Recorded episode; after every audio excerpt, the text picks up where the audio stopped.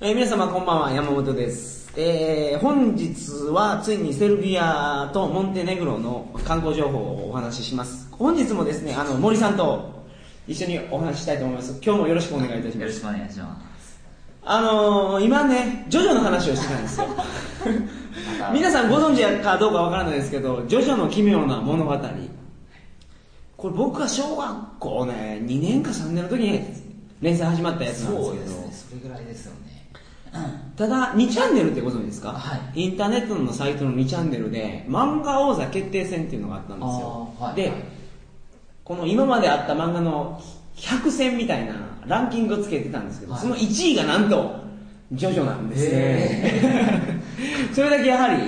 あのファンが多いとで森さんはなんですかこのジョジョの荒木宏彦先生をもう神様やと慕ってるというぐらい天才ですね。で僕びっくりしたんですけど、はジョジョ好きな人で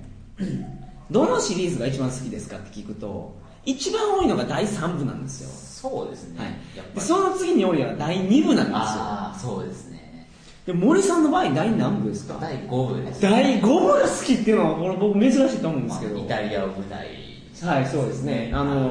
主人公の名前がえー、ジョルノ・ジョバーナ。ジョョルノ・ジョバーナですねあはーい。ディオの息子ですはね。いゴールドエクスペリエンスそうそうですね。珍しいですよね、はいその一番好きなセリフは何ですか一番好きなセリフは、五部で5部でですが、はえー、覚悟はできてるか、俺はできているです。あーそれかブチャラティの幹部としての言葉ですね。心がけですね。僕はやっぱあのなエアラスミス使ってるやつ誰でしたっけえー、ナランチャですね。ナランちゃんあれナランのアリアリアリアリアリデベルチチャもうナランナランチャはあれですね。ボラボラボラボラボラボラレビアれリデベルチ誰がエ言ったんイでジすェかリビッチはブチャラティですね。えそうなんやあれ俺間違ってたあれアリデベルチってあのか幹部のブチャラティがアリアリアリアリアリデベルチです。あさようならですね。そうですそうですねあそれ失礼いたしました、ええあボラボラボラボラあのエアラスミス戦闘機でしたね戦闘機それは、あの、ナランチャはボラレビアですね。なるほど飛んでいけと。ボラだからこんな感じで、まあ、ジョジョの話盛り上がってたんですけど、えー本日はセルビア・モンテネグロのお話をしますそれではトリガゴ放送始まります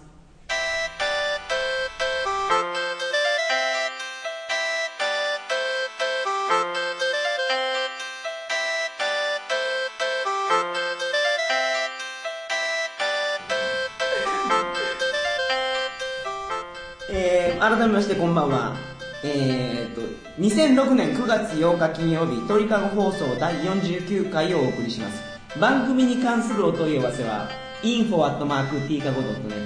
info.tkago.net までよろしくお願いしますえー前回の放送では、えーと旧ユーゴスラビアの歴史をお話しいたしましたお話しいたしましたというか森さんが話してくれたっていう感じですけどね、えー今日は、えーセルビアとモンテネグロの観光情報についてお話ししたいと思いますで今我々は実は実はっていうかあのベオグラード、セルビアの首都にいるんですよねそうですね。ベオグラード。でここに来たんですけど、はいここですよね、はいぶっちゃけ何日ぐらいでいいですかここは正直2日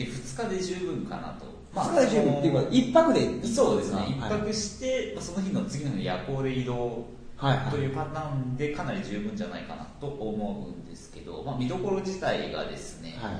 あそれほどたくさんはないというか、い。いや、僕もほんまにそう思いますわ。はいなんもないでしょ、ここ。そうてかです、ね観光地じゃない観ですよね。光地ではないですね。ここだから、普通に人が住んでる街ですよそね。うですねまあ人が住んでる街としてはかなり大都市だとは思うんですけどけど、街自体は狭いでしょ。狭いですね歩いて回れますよね、十分回まれますねはいもう僕一周しましたわ。昨日ね、駅に着いて、はあ僕、この次にルーマニア行くんですけど、はいまずバス停行ってルーマニア行きのバスを聞いたいら、はいルーマニアにバス出てないんですよ。ああバスあんまり出てないんですそう、ほんで電車でしか行けないって言われて、えほんでその後にあのホテル探すために街を回ったんですけど、はもうすぐ ですよすぐ一周できますよねあー基本的に見どころは多分あの NATO に空爆された建物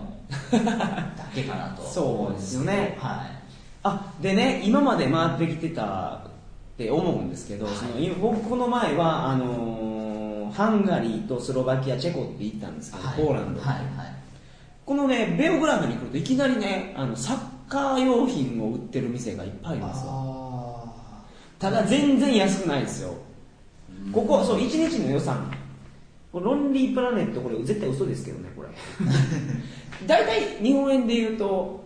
他のとの国とあんまり変わらないですよ2500円とか3000円ぐらいそうでですね一日の予宿算代入れてそうですねご飯もそのレストラン食べに行ってはもいそれぐらいで済みますよね、はただそのサッカーシューズの値段とかサッカーボールの値段を見ると結構高いんですいよあー靴もサッカーシューズって普通の靴、はいスニーカーが8000円とか9000円とかするんですよだか高いですら日本と一緒でしょ一緒ですねはい高そうなんですよだからどうなんかなって思うんですけどここっていうのはあここでね僕もう声を大にして言いたいんですけど、はいこのユーゴユーゴじゃないわこのセルビア来てはい一番もうなんか不思議なのがこれいくらですかって聞くと、は何ユーロですって言うんですよああいますね言うでしいょ、ますね僕電車乗った時もこの国境の町のスボティカスボティカって言うんですか、はいはいスボティカっていうところからベオグラードまでいくらやって言われたら5ユーロ言われたんですよはいはいだから僕ユーロ持ってるから、はい両替せんでええんやと思 って5ユーロ持っていくと両替せえ言うんですよディだかナらールだとそうそうそうそうこっちの現地通貨なんて言うんですかセルビアディナールですディナールはい DIN っていうやつですね、はいそうです伸びディナールですねでユーロで言うくせにユーロで払おうとすると受け取ってくれないんですよねこれなんでなんです分かかりやすく旅行者に多分分かりやすく説明するためじゃないですかねでユーロで言ってるはうんいでもまあ支払いは現実通貨でねみたいなは1ユーロが大体82そうですね823ディナールそうですね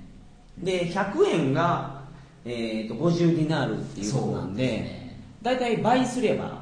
日本円になるそうですねはいで僕今が泊まってるところがここが820ディナールなんで10ユーロそうですね10ユーロちょいだから1600円1700円ぐらいですわ、宿はこんなもんですねそうですね、うん10ユーロ11ユーロぐらいで昨日レストランへ僕食べに行ったんですけど、はいあの生ビールドラフトビールの500ミリ、はいこれが、えー、と80でしたから大体日本円で160円そう1ユーロぐらいですねまあ、やっぱそういうの見ると多少は安いのかなとはちょっと思うんですけどね、そうですね、うんそんなに高くはないかなうん、食い物もそんなに高くはないですうねん、でベオグラードは観光地っていうのは今森さんが言われたように NATO に空爆された建物空爆された建物のみとですかねそれがそのまま残ってるっていうのとあとまあ一応なんでしょうね見どころというわけではないんでしょうけど一応世界最大級の本当世界で一番大きいそのギリシャ正教ですねセルビア正教の教会が一応ありますねおそうなんですか本当に巨大な本当に世界で一番大きいそれ東京ドームよりでかいんですか東京ドームよりは多分ちっちゃいと思います 東京ドーム何個分とかいうほどではないですねただ本当世界で一番大きい教会がへえ、街の外れの方にあるのとあとまあやっぱりユーゴスラビアの歴史に興味がある人は、はいまあ、前回もちょっと話したんですけどその地頭ですね、はいのお墓がまああるので、まあ、行ってみるのもいいんじゃないかな、まあ、歴史に興味あっても、首都のお墓にお墓参りするかみたいなね。そうですね、はい。あ、ユーゴスラビア歴史博物館っていうのはあるんですよ。ああるんですかあるんですよあはいはい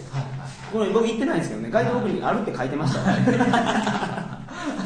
僕ね、あのね、博物館とかね、ほんまに興味ないんですよ。ああなるほどけどフランスのルーブル博物館は良かったですはいはよ。あのー一応このフランス編の時にはい喋ってるんいで、はいはいはいそのルーブル博物館の中でもう実況中継してるんで、聞いてください。本当捕まりそうですねこのところでヒストリカルミュージアム・オブ・ユーゴスラビアっていうのがありますねうんただで入れますわ ああいいですね、う んまあ行ってないですけどね僕はまあ、僕も多分行かないですねそんなもんなんですよねなんかやっぱちょっと地味な地味なんです印よ象は受けますうね、んで今泊まってる宿の人にやっぱ聞いてもみんなやっぱ一泊だけとかですね、うん二泊だけとかそうですねまああまり長期で滞在する街ではないのかないや僕はねユーゴスラビアっていうかこのベオグラード来てはい一番良かったのは森さんと会えたことあ あええそんなもうはいこんな顔が赤くなるようなこと言ってしまっていいですかこれは良かったと思いますもうこれだけやと思いますよだって面白くないもんこの街僕ねほんま3泊4泊しようと思ってたんですこはいこまでで持たんなと思ってねそうですねすることないでしょここちょっと地方へまあ行ってみるとかああこっからでですすかかね日帰りの旅行そうですね行こうと思えば多分コソコとかも日帰りで行こうと思えば行けると思うんですけど前回コソボ紛争の話してないじゃないですかあそうだコソボ紛争の話してくださいよコソボ紛争の話ですかはい、コソボ紛争ですねはい、コソボ紛争も終わったんですよねコソボ紛争基本的にはもう終わ終わったというかまあ一応今は安定してますね旅行者もかなり行ってるみたいなんでコソボ自治区にコソボ自治区にコソボ紛争のこと全然ね知らない人っていると思うんですよ、はいあれはどういうことなんですかでまあコソボ紛争っていうのは結局あれですねそのセルビアユーゴが解体して、うんまあ、各国前回話したようにスロベニアクロアチアボスニアヘルツェゴビナがこう独立をしていく中で、はい結局セルビア共和国ですね当時はセルビア・モンテネグロ連合国家の中のセルビア側のはい自治区であったコソボ自治州があるんですけれどもそれコソボの民族が住んでたんですよねそこはそうですね、うんそのコソボ自治州っていうのはですねそこの自治州だけは民族がアルバニア人が90%以上なんですね、はい人種がもう全く異なる人種で、はいはいはいで結局その他の国々が独立をしていく流れの中でコソボ自治州のアルバニア人がじゃあ自分たちもアルバニア人なんだから独立をしたいと、はいでもともとそのアルバニア人のいるアルバニアですね国ですね、うんうんうんでアルバニアと併合して、はいアルバニアはアルバニアで大アルバニア帝国を作りたいっていう一つの考えがあるんですねえどうですかそれはアルバニア帝国っていうのは他の国を巻き込んで作りた他いんですかの国というよりは、まあ、本当そのアルバニア人だけの国を一つとして作りたいっていうことで,、で結局コソブ自治州っていうのはアルバニア人が90%なんだからじゃあアルバニアと併合すればいいじゃないかっていう考えをやっぱアルバニアが持ってたんですね、はい一応そのアルバニアっていうのは今国としてあるんですけど、はいそのセルビアモンテネグロモンテネグロの南側にあるんですよね海側の国えーそうですね、はいモンテネグロの、えー、と左ぐらいのそうですとこねろですよモンテネグロの左そうですね海側マケドニアとかの左ぐらいですよねはいはいでまあアルバニアそうですねはいっていうのはまあ本当アルバニア人だけうんっていうことで、まあ、やっぱそのコソボのアルバニア人とアルバニアのアルバニア人で、まあ、共同して一つの国を作りたいっていう考えがやっぱりあったんですねはいでアルバニアコソボ自治州の中のアルバニア人たちが、まあ、そのアルバニア解放戦線だかなんかそんな名前の確かはい軍隊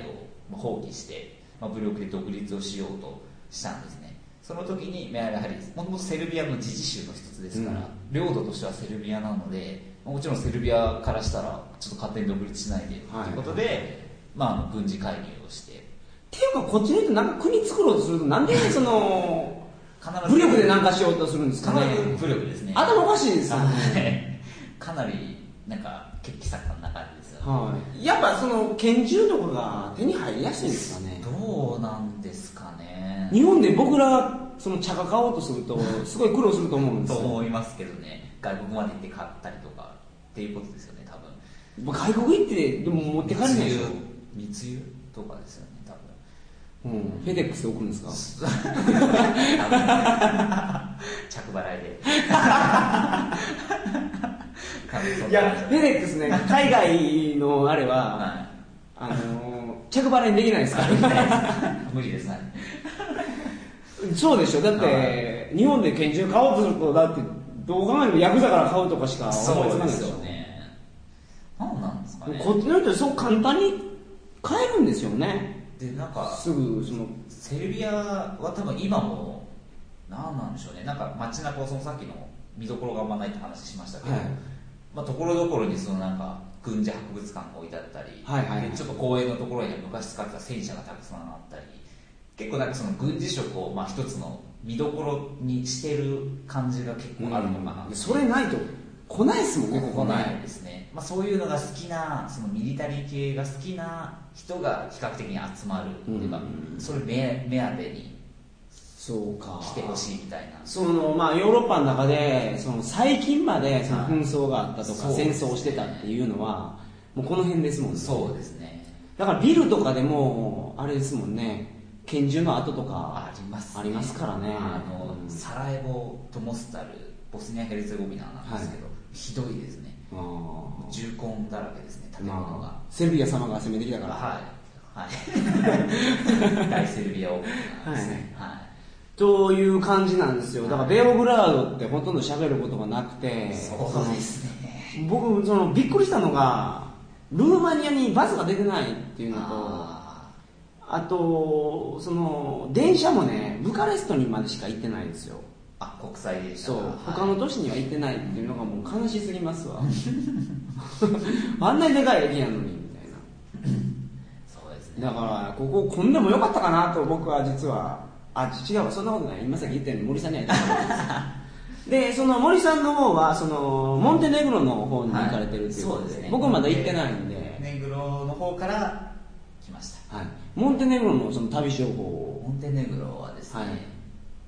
まあ知ってる人いるかどうかわかんないですけど、まあ、一応世界で最新の独立国ということでああ最近最近独立して6月ですからねそうですね完全に独立をしまして、はいでもう本当スタンプももうモンテネグロのスタンプなんですけど、はいでまあ、もちろんモンテネグロの国旗がそこら中にあってで通貨は一応リユーロを使ってるんですよねうん法定通貨としてユーロをそれはあの連合国家のセルビア・モンテネグロの時代からそうだったんですけど、はいはいモンテネグロは本当あの海岸線がすっごい綺麗で、あの安宿っていうのはあるんですかえー海岸線は基本的にプライベートルームが主流ですねあのプライベートルームっていうとはいその普通のマンションを貸してくれるってことですねそうですねそのおばあちゃんとかおじいちゃんとかその老夫婦とか、まはあ、い普通に若い人もいるんですけど、はい自分の部屋家の空いてる部屋をあ旅行者にそういうことなんです提か供ですよね、場合によってはもう完全にプライベートの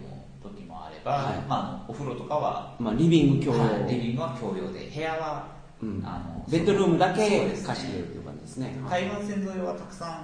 んどこでも、あのーその客引きのおばちゃんとかが来てるんであそれはあのバス停とかはい行くと、そうですねもう客引きのおばちゃんがすぐ見つけてくれてすぐ連れてってくれるって感じですかはいそれ一泊いくらぐらいですか大体相場で7ユーロからあ10ユーロぐらい安いねそんなもんなんですねまあ10ユーロで、まあ、普通にプライベートなシングルというかその一部屋はい、自分一人で寝れるんでまあまあ、10ユーロって言うと日本円で言うとまあ大体1500円ぐらいなんそうですねうーんまあ他の大都市ならやっぱその値段でドミトリーで他の人と相部屋だったりとかするんそうですねまあそれに比べたらいいんじゃないかなあのレストランにご飯食べに行った場合はどんな感じですかはやっぱ安いですねモンテネグロはあの海に面してるんでシーフードかなり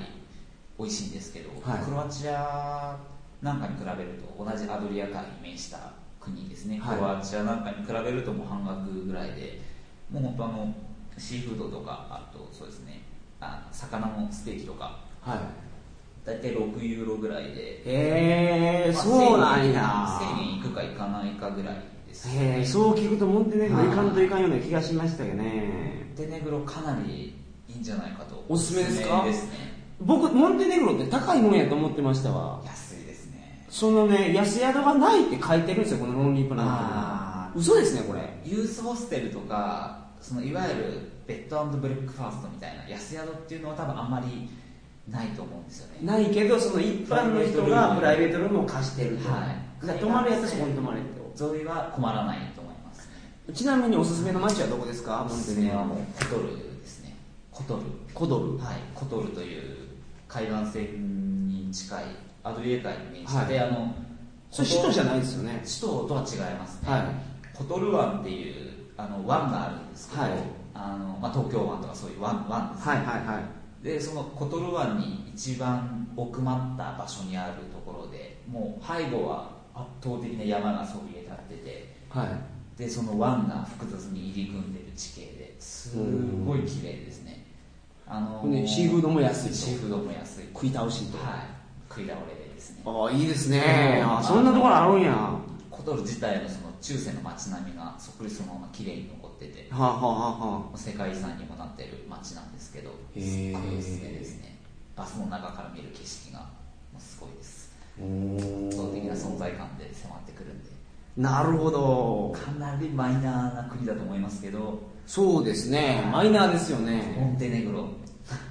マイナーですよねモンテネグロはいぜひ新婚旅行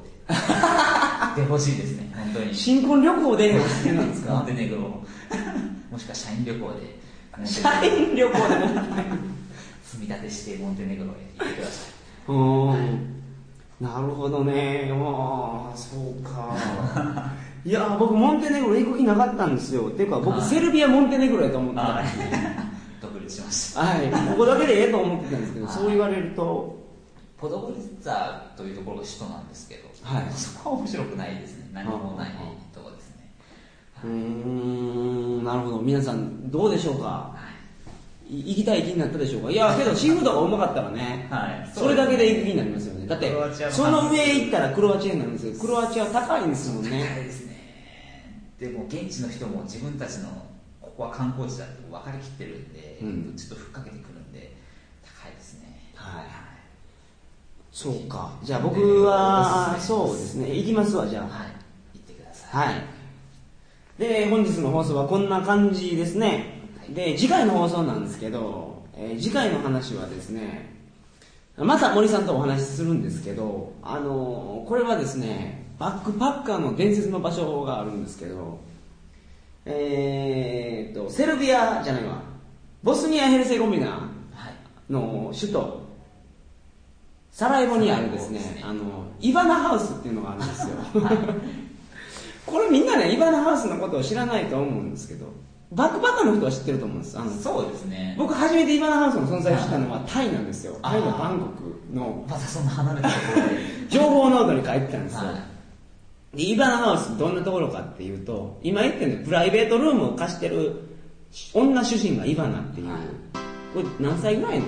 女性ですかい一応自称32歳でじまあ、自称者でも、それも無視でお願いします。見た目は50代